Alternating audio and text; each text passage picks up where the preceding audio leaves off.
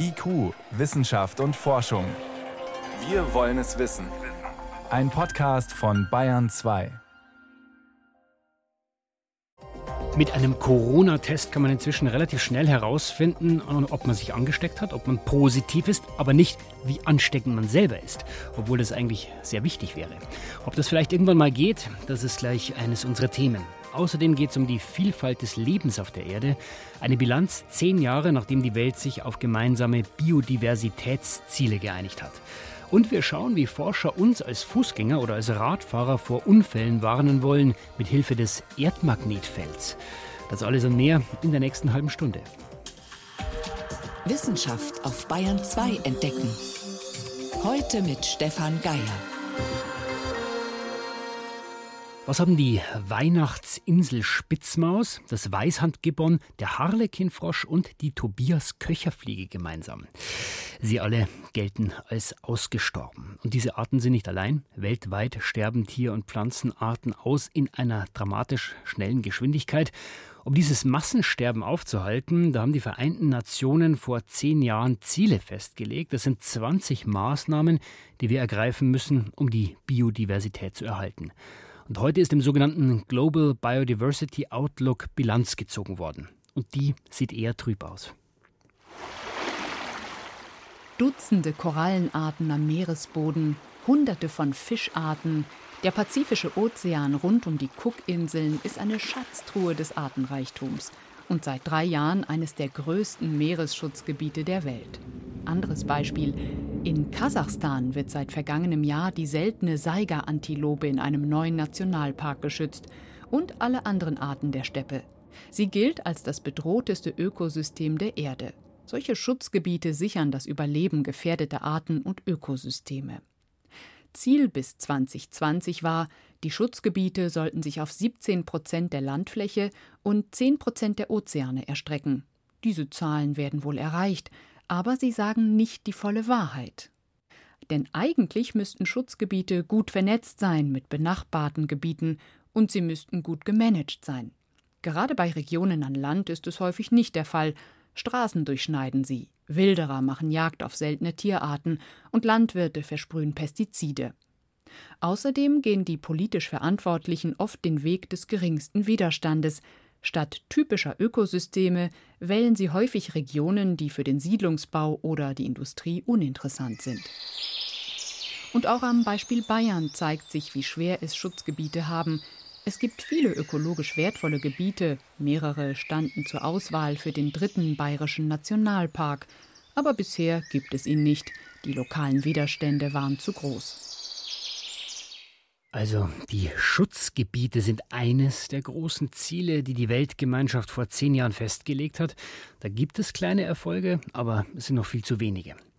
Meine Kollegin Renate L. hat sich die Bilanz, den ganzen Global Biodiversity Outlook mal genauer angeschaut. Renate, welche Ziele gibt es denn noch? Ja, also ganz allgemein geht es natürlich darum, das Aussterben von Arten zu verhindern. Denn wenn eine Art einmal weg ist, lässt sich das ja nicht mehr rückgängig machen. Da gibt es auch immer wieder einzelne Erfolge, aber leider, wir kennen die roten Listen, der Trend ist nach wie vor eher negativ. Die Abholzung der Wälder zu bremsen ist auch ein wichtiges Ziel. Es ist auch in einigen Ländern gelungen, in anderen wieder nicht, zum Beispiel nicht in Brasilien. Schlechter sieht es dann zum Beispiel wieder aus beim Schutz der Korallenriffe oder bei der Überfischung. Und dann gibt es aber auch viele so eher schwer greifbare Ziele. Zum Beispiel, dass allen Menschen bewusst werden sollte, wie wichtig die Artenvielfalt eigentlich ist für unser Wohlergehen. Das klingt jetzt tatsächlich eher ein bisschen abstrakt.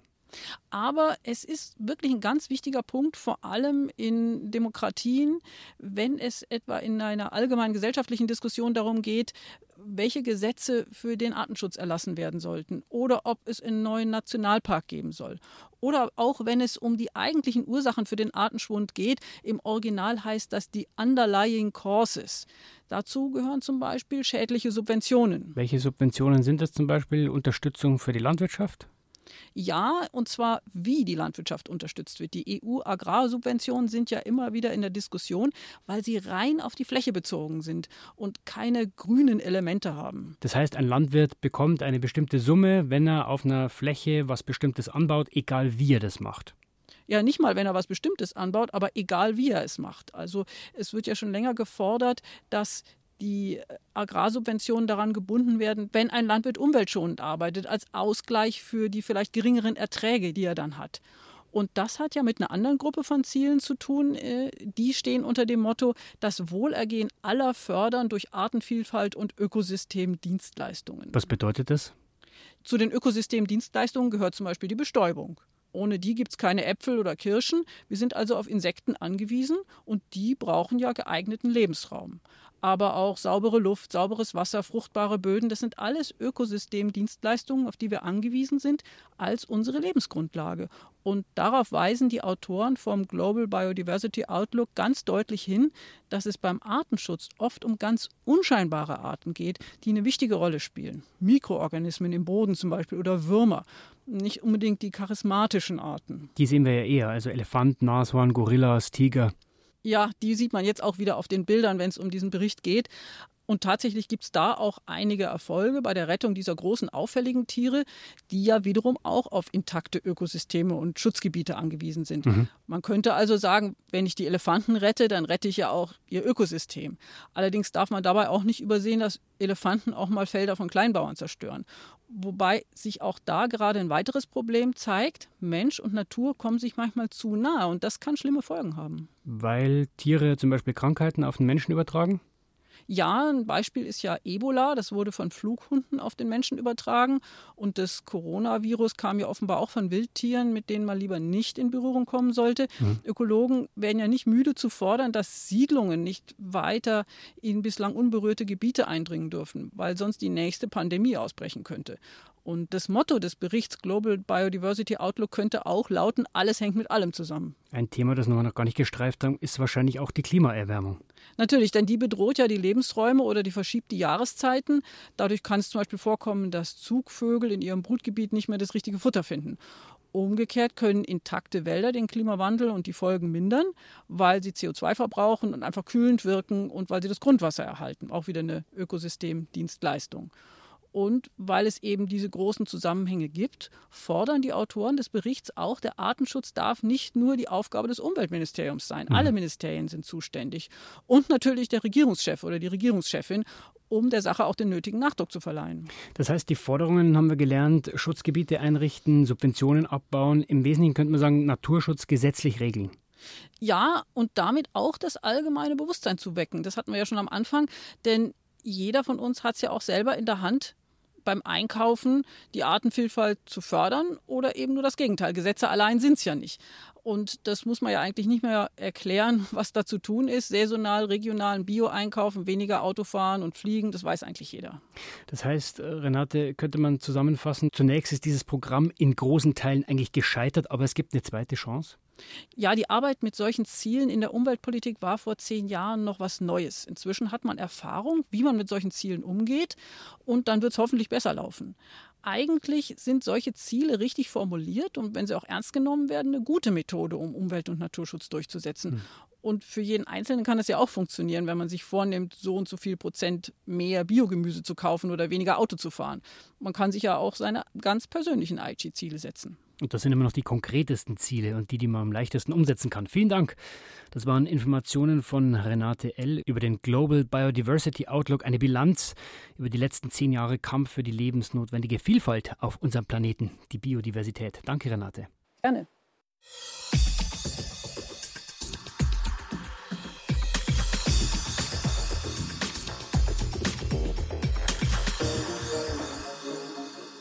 Sie hören Bayern 2, es ist 18.14 Uhr. Über eine Million Mal pro Woche bekommt jemand in Deutschland momentan ein dünnes Stäbchen in die Nase gesteckt. Der Beginn eines Corona-Tests.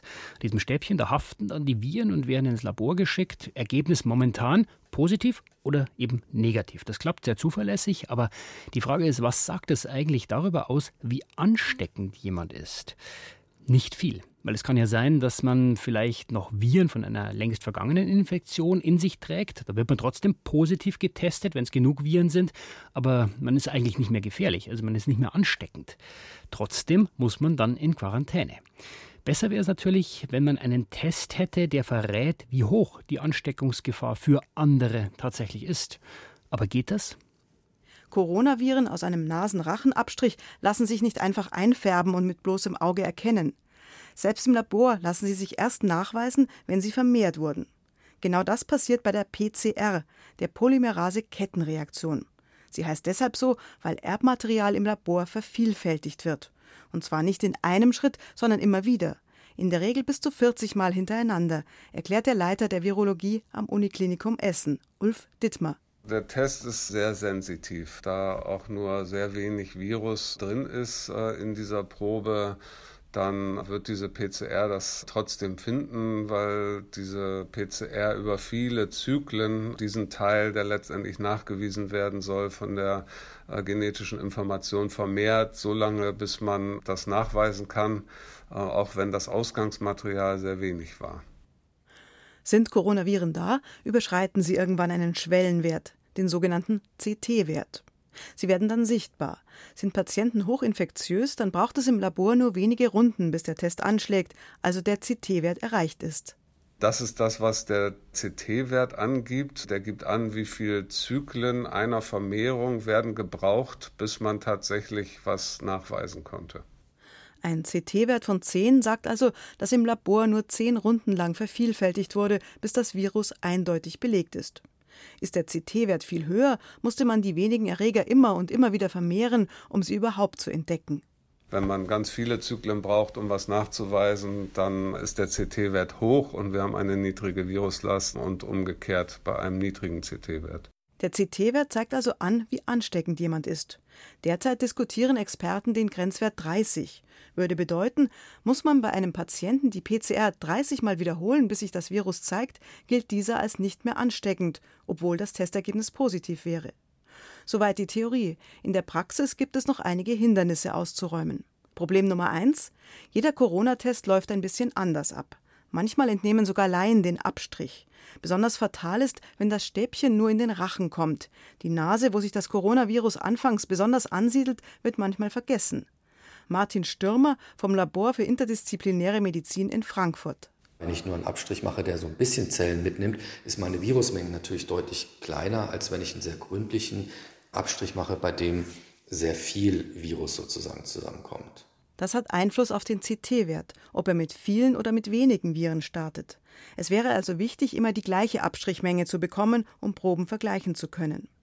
Das Robert Koch Institut gibt zwar eine detaillierte Anleitung für den Abstrich, aber in der Eile der etwa 400.000 Corona-Tests, die jede Woche in Deutschland gemacht werden, geht das schon mal unter. Problem Nummer zwei: es gibt viele verschiedene Hersteller von PCR-Tests, die bei ein und derselben Probe nicht zwangsläufig zu gleichen Ergebnissen kommen. Deswegen kann man das nicht in der Form wirklich großartig vereinheitlichen. Da wäre es halt eben wichtig oder besser, wenn wir eine Normierung machen würden. Problem Nummer drei, der Zeitpunkt des Abstrichs. Wird dieser kurz nach der Ansteckung gemacht, kann es sein, dass die Person noch ganz wenige Viren im Körper hat. Ihr CT-Wert wäre vielleicht noch höher als 30. Sie würde als nicht ansteckend gelten, kann aber ein paar Tage später zum Superspreader werden. Deshalb ist es wichtig, Angaben der untersuchten Personen mit einzubeziehen, also ob sie Kontakt zu Infizierten hatten oder in einem Risikogebiet waren. Das ist tatsächlich auch das Problem, weswegen das Ganze nur ein Richtwert ist und auf keinen Fall als tatsächliche Grenze zu verstehen ist, ab der man sagen kann, der Patient ist definitiv nicht mehr ansteckend. Also das muss man sehr, sehr vorsichtig auch so kommunizieren und kann diesen Wert nicht wirklich als Goldstandard rausgeben. Der CT-Wert kann also nur als Richtwert für die Ansteckungsgefahr dienen, wenn in Zukunft drei Dinge beachtet werden. Die Abstrichmenge muss vergleichbar sein, PCR-Tests müssen standardisiert sein und die Patientengeschichte ist wichtig, um den ermittelten CT-Wert besser einschätzen zu können. Es könnte sinnvoll sein, all das mit einzubeziehen, um unnötige Quarantänesituationen zu vermeiden positiver Corona-Test, aber trotzdem nicht ansteckend. Momentan leisten die Tests diese Aussage noch nicht, aber es wäre mit einigem Zusatzaufwand möglich. Ein Beitrag von Veronika Bräse. Bayern 2. Wissenschaft schnell erzählt.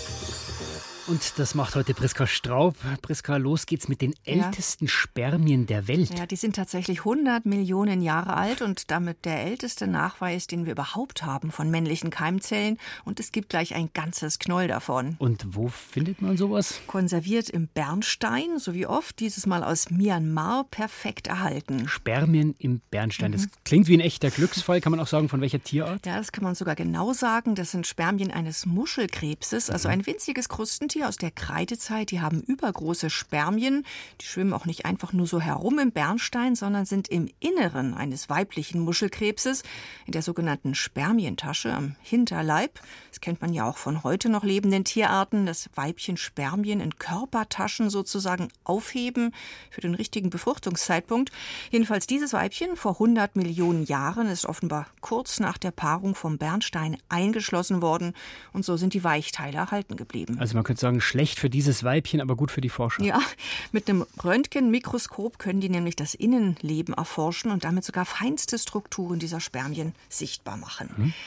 Dann geht es um einen Allerweltswirkstoff heute, um Paracetamol. Diesen Arzneistoff gibt es schon seit den 1950ern, wird weltweit eingesetzt, ist in Hunderten von Medikamenten Normalerweise enthalten. Normalerweise gegen Schmerzen, Fieber. Ja, genau, aber eben nicht nur. Der Wirkstoff geht auch auf die Psyche, das weiß man, auf die Verarbeitung von Emotionen. Da wirkt Paracetamol dämpfend. Hm. Und da ist jetzt eine neue Studie dazugekommen. Da hat man mal Risikobereitschaft getestet. Also wie viel sich jemand traut mit und ohne Paracetamol. Genau. Und unter anderem mit einem einfachen Ballontest hat man das getestet. Da hat man gemessen, wie weit Probanden den aufblasen, mit dem Risiko eben entweder Geld zu gewinnen, wenn er besonders groß wird, oder alles zu verlieren, wenn er platzt. Und dann geschaut, ob Paracetamol dieses Aufblasverhalten ja. beeinflusst. Das hat man an 150 Studierenden in den USA getestet und hat sie einfach Ballons aufblasen lassen. Und macht Paracetamol wirklich mutig? Ja, mit Paracetamol haben sich die Probanden deutlich mehr zugetraut. Sie haben mehr riskantes Verhalten gezeigt und weniger Angst dabei zu scheitern. Ist aber auch eine komische Vorstellung, weil dieser ja. Wirkstoff Paracetamol, den nehmen ja doch viele Menschen. Ja, das haben die Forscher auch am Schluss dann von der Studie zu bedenken gegeben. In den USA geben rund ein Viertel aller Menschen an, regelmäßig Paracetamol zu nehmen. Mhm. Heute sind dramatische Bilder auch zu sehen gewesen aus Grönland. Satellitenaufnahmen zeigen von einem der größten Gletscher an der Nordküste. Da hat sich ein riesiger Eisbrocken gelöst. Zu sehen sind der gigantische im Meer treibende Eisschollen. Der hat wahrscheinlich einen grönländischen Namen. Wie heißt er? Ja, der heißt, heißt Najo Helfjersfjorden oder so ähnlich. Das Geologische Forschungsinstitut in Kopenhagen meldet, die abgebrochene Fläche sei größer als die Stadt Paris und eine direkte Folge der Klimaerwerbung. Die arktischen Sommer werden ja immer wärmer und für 2021 sind nochmal steigende Temperaturen vorhergesagt. Also der Eisverlust, der nimmt richtig Fahrt auf. Also so lustig dieser Name für uns klingt, keine guten Nachrichten aus Grönland. Vielen Dank, Priska Straub, für die Kurzmeldungen. Ja. IQ, Wissenschaft und Forschung gibt es auch im Internet. Als Podcast unter bayern2.de. Und jetzt ist es 18.23 Uhr. Jeder, der als Fahrradfahrer oder als Fußgänger auf der Straße unterwegs ist, der weiß, es fehlt was. Der Schutz, das Blech, das im Auto zum Beispiel um uns herum gebaut ist und bei einem Unfall dann als Knautschzone dient. Die Knautschzone die rettet nur im Auto das Leben. In der Stadt der Zukunft, da sollen wir aber noch viel mehr zu Fuß unterwegs sein oder mit dem Rad. Autos sollen ja raus aus den Städten. Das heißt aber auch, man muss sich überlegen, wie man Zusammenstöße mit den schwachen Verkehrsteilnehmern vermeiden kann, besser vermeiden kann. Der Autofahrer muss rechtzeitig gewarnt werden vor einer unübersichtlichen Kreuzung zum Beispiel. Da muss irgendjemand sagen, Achtung Autofahrer, da kommt ein Radfahrer, ein Fußgänger, den hast du jetzt übersehen. Dazu muss man aber ganz genau wissen, wo der gerade ist. Das heißt, man braucht seine exakte Position. Und mit den heute üblichen Verfahren, GPS zum Beispiel, da geht das nicht. Die sind viel zu ungenau. Forscher untersuchen jetzt, ob man dazu vielleicht das Magnetfeld der Erde nutzen könnte. David Globig berichtet. Stadt- und Verkehrsplaner brauchen für ihre Arbeit jede Menge Informationen. Zum Beispiel, wie viele Menschen wann und für welche Strecken welches Verkehrsmittel nutzen. Doch ausgerechnet in Städten ist es oft schwierig, Positionen und Wege genau genug zu erfassen, erklärt Estefania Munoz Diaz. Sie arbeitet am Deutschen Zentrum für Luft- und Raumfahrt DLR in Oberpfaffenhofen und zwar im Institut für Kommunikation und Navigation. Ein Problem in urbanen Gebieten Die Signale von Navigationssatelliten dringen dort nicht so ohne weiteres bis zum Boden durch. Weil wir einfach hohe Gebäude haben, die das Signal stören. Wir haben auch Bäume, die durch die Blätter auch das Signal stören. Und das zum Beispiel die Reflexionen zwischen Gebäuden. Und das bringt einen Fehler bis zu 20 Meter. Und das ist nicht akzeptabel. Besonders dann nicht, wenn man das Mobilitätsverhalten von Fußgängern erfassen möchte. Ein Fehler von 20 Metern kann bedeuten, dass jemand zum Beispiel die Straße überquert und auf dem gegenüberliegenden Bürgersteig weiterläuft, ohne dass das System dies überhaupt mitbekommt. Um Positionen trotz solcher Einschränkungen genau bestimmen zu können, arbeiten die DLR-Forschenden mit einem Team der Universität Gustave Eiffel bei Paris zusammen. Das dortige Labor für Geolokalisation will Sensoren nutzen, die in Smartphones stecken und in anderen tragbaren Geräten wie Smartwatches. Dazu gehören etwa Magnetfeld- und Trägheitssensoren, erklärt die Leiterin des Labors Valérie Renaudin. Hiermit lassen sich zum Beispiel einzelne Schritte erfassen, worüber man wiederum den Weg eines Fußgängers bestimmen kann. Wir passen dafür die sogenannte Vorhersage-Koppelnavigationsmethode an, bei der jede Position anhand von Schrittlänge und Laufrichtung aus der vorherigen Position abgeleitet wird. All das soll möglichst lokal auf dem Smartphone oder einem anderen tragbaren Gerät passieren, ohne dass sensible Daten an externe Computer geschickt werden müssen. Ziel ist eine Genauigkeit von mindestens 50 Zentimetern. Die ist auch für die Sicherheitsanwendungen notwendig, an denen die Forschenden arbeiten. Kennt man die genaue Position von Fußgängern, Rad- und Autofahrern, dann kann man sie warnen, bevor sie sich bedrohlich nahe kommen. Dafür muss man allerdings zusätzlich auch wissen, wer mit welchem Verkehrsmittel unterwegs ist, erklärt Estefania Munoz Diaz. Also ein Fahrgast ist, während er im Bus sitzt, nicht in Gefahr. Aber im Moment, in dem er aussteigt, wird er zu einem gefährdeten Verkehrsteilnehmer und das Kollisionrisiko muss kontinuierlich berechnet werden. Aus diesem Grund ist die automatische Erkennung von Verkehrsmitteln so wichtig. Sie soll ebenfalls von den Smartphone-Sensoren geleistet werden, und zwar in erster Linie von den Magnetfeldsensoren. Dass so etwas grundsätzlich funktioniert, hat sich ganz nebenbei bei einem anderen Versuch herausgestellt. Eigentlich wollte das Wissenschaftlerteam das Erdmagnetfeld für Fahrradnavigation nutzen. Wir haben zufälligerweise erkannt, dass es eine charakteristische Störung des Magnetfelds gibt, wenn wir Fahrrad fahren. Dann haben wir uns gedacht, oh, was ist das, woher kommt das? Und dann haben wir gemerkt, dass es war für die metallischen Teile des Fahrrads. Und dann haben wir uns gedacht, äh, man kann das nur mit dem Fahrrad machen oder einfach allgemein. Tatsächlich sorgen auch bei Motorrädern, Autos, U-Bahnen und so besonders Metallteile, die sich drehen, für eine Veränderung des Erdmagnetfelds in ihrer unmittelbaren Nähe. Diese Magnetfeldsignatur ist so typisch, dass eine Software mit künstlicher Intelligenz daraus die Art des benutzten Fahrzeugs bestimmen kann. Mit externen Sensoren funktioniert das bereits. Doch Estefania Munoz Diaz und ihre Kolleginnen und Kollegen sind zuversichtlich, dass die Algorithmen die entsprechenden Muster bald auch in den Daten von Smartphone-Sensoren erkennen können.